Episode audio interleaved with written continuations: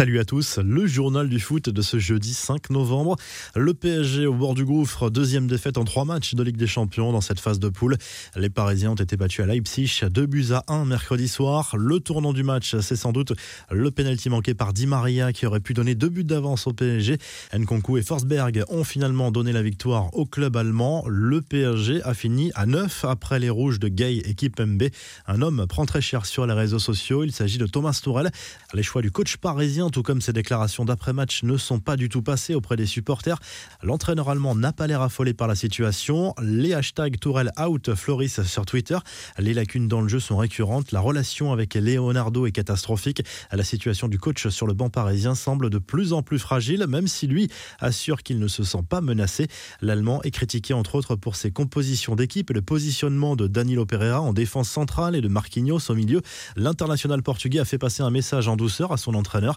Défenseur, ce n'est pas mon poste. Moi, je suis milieu de terrain, a rappelé Danilo, même s'il accepte de dépanner derrière. La qualification pour les huitièmes de finale qui s'éloigne pour Rennes. Le club breton, plombé par l'arbitrage, a concédé une nouvelle défaite en C1 3-0 sur le terrain de Chelsea. Werner a marqué deux fois sur penalty avant un but d'Abraham. Dans le camp rennais, la double sanction carton rouge penalty à la 40e minute a du mal à passer. Le Brésilien d'Albert qui a concédé les deux penalties a été expulsé.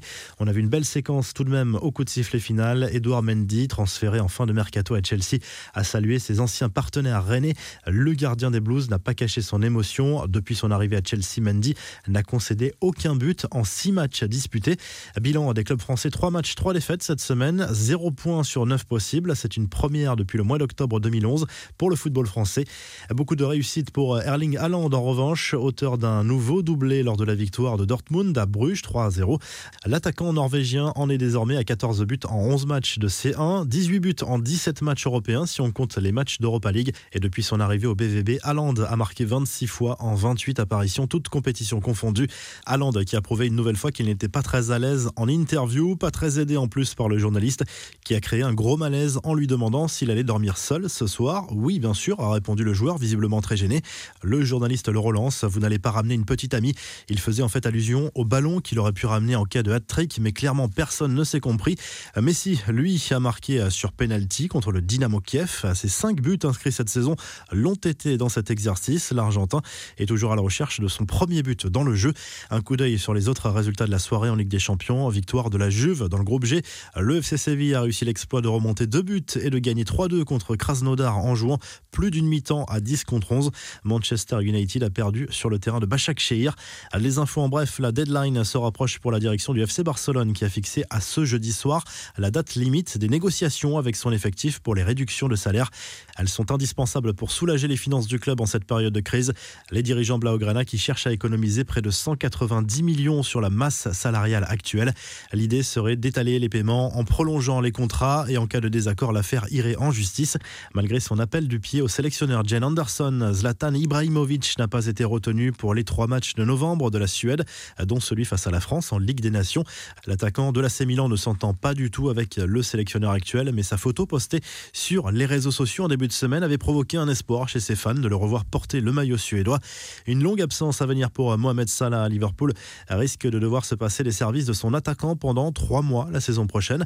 Le buteur des Reds pourrait disputer les Jeux Olympiques avec l'Égypte l'été prochain à Tokyo avant de prendre part à la Coupe d'Afrique des Nations en janvier 2022 au Cameroun. Il pourrait donc manquer tout le début de saison et le début de la phase retour en Première Ligue. Une bonne nouvelle pour Pep, le défenseur du FC Porto a prolongé son contrat avec le club portugais. Le capitaine des Dragons est désormais sous contrat jusqu'en 2023, ce qui devrait l'amener à jouer jusqu'à 40 ans. Les confidences de Mamadou Sakho au micro de Téléfoot, l'ancien parisien s'est dit soulagé et fier que son honneur soit lavé dans cette affaire de dopage présumé qui s'est avérée être une erreur. L'agence mondiale antidopage a reconnu avoir diffamé le défenseur français accusé à tort en 2016. Le tacle d'Adil Rami à l'OM, le défenseur français ne s'est pas montré très tendre envers ses anciens coéquipiers battus à Porto cette semaine. Il a notamment taclé la gestion du président Jacques-Henri Hérault. Quand tu vois un club comme l'OM avec un président qui ne connaît rien au football, tu as l'impression que c'est du business. Je ne comprends pas. L'équipe reflète aujourd'hui la direction. C'est une grande catastrophe. Il n'y a rien. Il n'y a pas d'âme à lâcher le champion du monde. Le message de soutien de Lionel Messi à Diego Maradona sur Instagram. La star du Barça a affiché son soutien à l'ancienne gloire du football argentin opéré avec succès d'un hématome au cerveau. Diego, toute la force du monde, ma famille et moi voulons te revoir le plus vite possible. Je t'embrasse du fond du du cœur, a écrit Messi. Enfin, on connaît la passion de nombreux footballeurs pour le poker. L'ancien attaquant de Troyes, Sochaux et Saint-Etienne, Sébastien Grax, vient de remporter la somme de 320 000 dollars dans un tournoi.